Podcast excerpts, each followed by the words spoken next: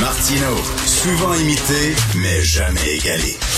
Vous écoutez Martino Cube, Radio. Alors, les transferts en santé, finalement, c'est la montagne qui accouche d'une souris. Hein. On s'attendait à un gros gâteau avec des feux d'artifice, puis finalement, c'est put, put, put. On a reçu un mai West. Nous allons parler avec M. Luc Berthold, député fédéral conservateur de la circonscription mégantique L'Érable et leader adjoint à la Chambre de l'opposition officielle. Bonjour, M. Berthold. Bonjour, M. Martineau. Alors, euh, ben, c'est assez décevant. Qu'est-ce que vous en dites? Est-ce que c'est parce qu'on a trop dépensé pendant la pandémie? Euh, ça a coûté très cher pour garder le Canada à flot. Et là, on n'a plus d'argent dans les coffres.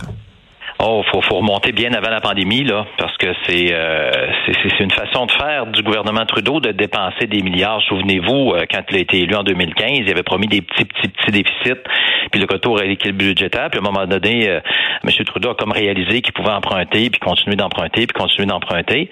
Euh, et la pandémie est arrivée, on a ajouté 500 milliards de dettes au pays, dont 200 milliards n'ont absolument rien à voir avec la pandémie. Et là, on se retrouve aujourd'hui effectivement avec un premier ministre qui euh, se préparait à, effectivement un, gros un gros show de politique nationale, une grande annonce pour euh, aboutir finalement avec pas grand chose. Puis dans le fond, le message qu'il a envoyé aux, provinces, c'est désolé, on peut pas faire plus pour les soins de santé, les soins de santé parce qu'on est cassé. Et là, euh, Monsieur François Legault euh, dit euh, aux Québécois, ben j'espère que vous allez vous en souvenir lors des prochaines élections. Il répète finalement son message qu'il avait dit aux dernières élections fédérales, c'est-à-dire votez conservateur. C'est un peu ça. Est-ce que vous avez accueilli ça comme un appui de la part du premier ministre du Québec?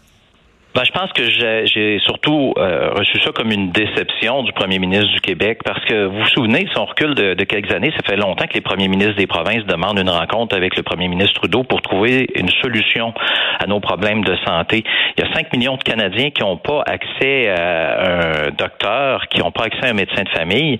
Euh, C'est pas rien la crise au Canada. Et les premiers ministres voulaient amorcer une discussion pour savoir comment on pouvait trouver une solution. Il a toujours refusé. Et tout d'un coup, euh, comme par magie, le ministre décide, le premier ministre décide de, les rencontrer, de rencontrer les premiers ministres. Eux euh, arrivent là en pensant avoir euh, commencé une discussion. Mais non, c'est euh, voici ce que je vous donne.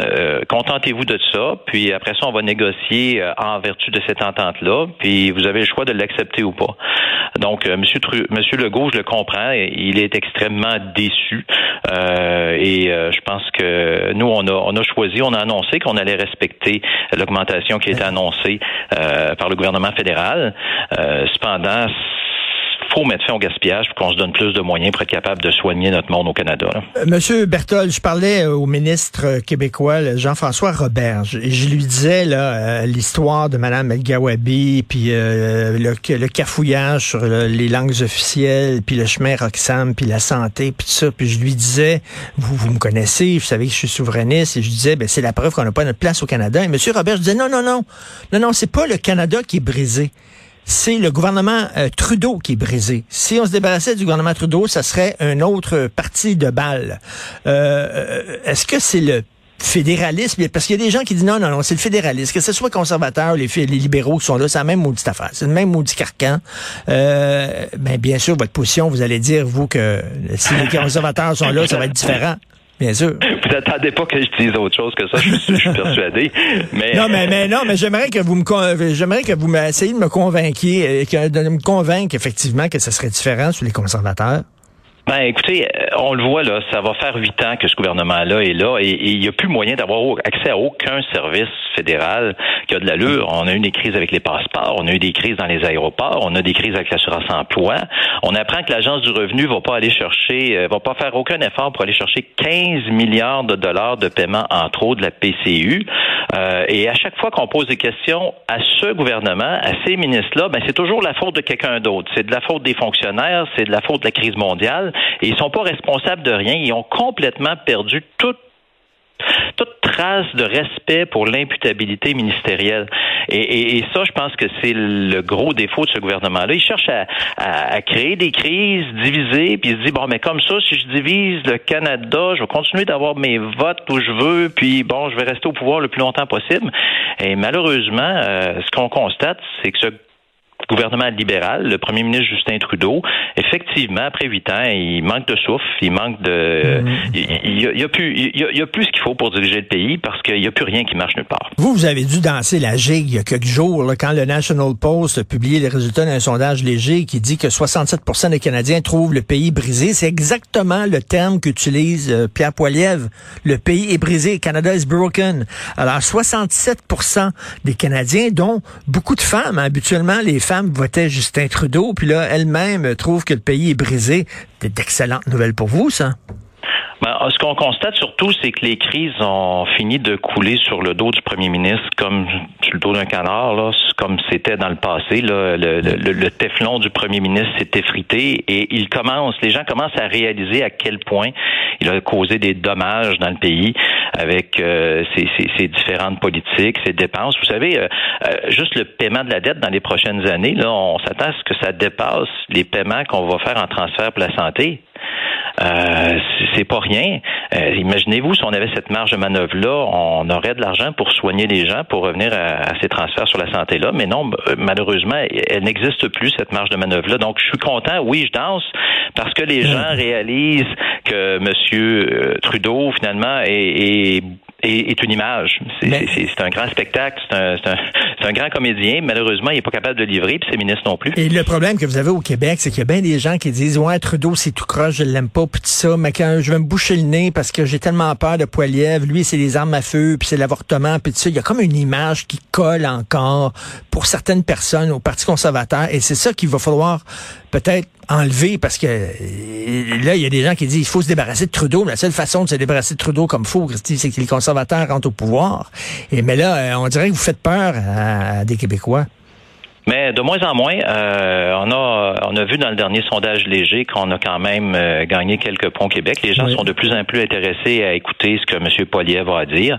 Euh, on a terminé la course au leadership. Maintenant, on se concentre uniquement sur ce qui touche le vrai monde, c'est-à-dire le coût de la vie, le coût de l'épicerie, le coût des loyers, le taux d'inflation, les taux d'intérêt qui vont faire en sorte que les familles peuvent même les gens de famille peuvent même plus avoir espoir de s'acheter une maison. Je pense que les gens maintenant vont être intéressés à regarder notre message puis on va se concentrer euh, sur ce qui préoccupe vraiment les Canadiens et Canadiennes. Euh, je peut juste parler du, système de justice qui est complètement brisé, puis que les libéraux semblent entêtés à ne pas vouloir réparer. Quand on libère des des gens, et euh, on leur permet de passer des, des, sentences à leur maison, à, des violeurs de, de, passer une sentence de, mmh, deux ans. mmh à domicile, euh, puis qu'on demande au gouvernement ben, qu'est-ce que vous allez faire pour ça, puis qu'on nous dit bon on continue, tout va bien, Madame la Marquise, euh, il y a un problème là. Donc je pense que les gens vont être de plus en plus ouverts à nous écouter, c'est ce qu'on a besoin, que les gens écoutent notre message. Et qu'est-ce qu'un gouvernement conservateur ferait avec le chemin Roxham? Ben, nous, on a toujours dit qu'il faut renégocier euh, l'accord des pays tiers sûrs pour faire en sorte de, de, de, que, les gens, que les que les immigrants qui arrivent dans un pays sûr euh, restent là et qu'on les traite d'une manière euh, différente. On peut pas laisser aller le chemin Roxham en fermant nos yeux comme ça, comme il le fait depuis des années. Mais malheureusement, ça n'a pas l'air d'être une priorité de, du gouvernement libéral de régler la situation au chemin Roxham. Et Monsieur Berthold, comme je le disais, vous êtes député fédéral dans, la, dans le comté de Mégantic. Est-ce que vous allez regarder la série Mégantic qui prend l'affiche dès aujourd'hui, d'ailleurs, sur le Club Illico? Je peux vous le dire, j'ai regardé euh, les deux premiers épisodes. Sortez vos Kleenex. C'est quelque chose. Écoutez. Écoutez, euh, bon, premièrement, pour être euh, bien transparent, j'étais pas député, euh, j'étais pas résident de Lac-Mégantic quand la tragédie est arrivée en 2013. J'étais maire de Thetford Mines à une centaine de kilomètres de là, donc comme j'ai été un témoin de ça, comme mm. la majorité des Québécois. Euh, ce que ce que je, ce que je souhaite, c'est que les Québécois qui vont regarder cette série-là réalisent que c'est pas une série de fiction, que c'est arrivé pour vrai, euh, que les drames qu'on voit euh, dans la série Mégantic ou qu'on va voir, parce que je l'ai pas vu moi non plus encore, là, je me suis abonné au club Illico pour le voir, et, et, et, euh, je pense qu'il y a beaucoup de gens qui vont le faire. Puis le message que je passe aux gens de Lac Mégantic, pour aux gens qui peuvent voir la série, c'est que vous avez droit à 30 jours d'essai gratuit. Donc, n'hésitez pas si vous voulez la voir, prenez, prenez-le, mais réalisez que c'est c'est un vrai drame. Il y a des gens qui l'ont vécu, il y a des familles qui vivent encore avec les souvenirs de cette tragédie-là. Il y a des gens qui sont intervenus sur les lieux de la tragédie aussi. Il n'y a pas uniquement les victimes puis leurs familles. Il y a tous les pompiers, les premiers secours, les, gens qui sont intervenus, qui sont marqués à vie par ça, et, et la guérison est pas encore là. Euh, il y a encore, il y a encore des villages où les, les, voies ferrées passent quasiment dans, le village. Il n'y a pas de voie de contournement dans certaines places. C'est, on se demande comment ça se fait qu'un train euh, rempli à rebord de pétrole a pu passer à travers un village. C'est fou, c'est ben, c'est un autre euh, c'est un autre débat que je, je, pourrais on pourrait avoir une discussion si vous voulez là-dessus euh, à un moment donné. Pour ce qui est de la série, en tout cas, moi j'invite les gens. Il y, a, des ressources aussi qui sont disponibles là, si jamais ça touche trop les gens, surtout pour les gens de ma région. N'hésitez pas à, appeler, c'est important. Euh, c'est important qu'on qu'on le revive, que les gens le voient. Puis je suis surtout très content que ce soit une série québécoise, M. Martineau.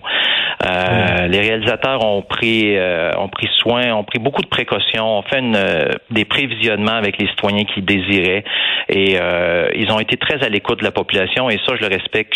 Ça aurait pu être une série euh, par des Américains, parce que tellement l'histoire est, horrible et que la tragédie était grande.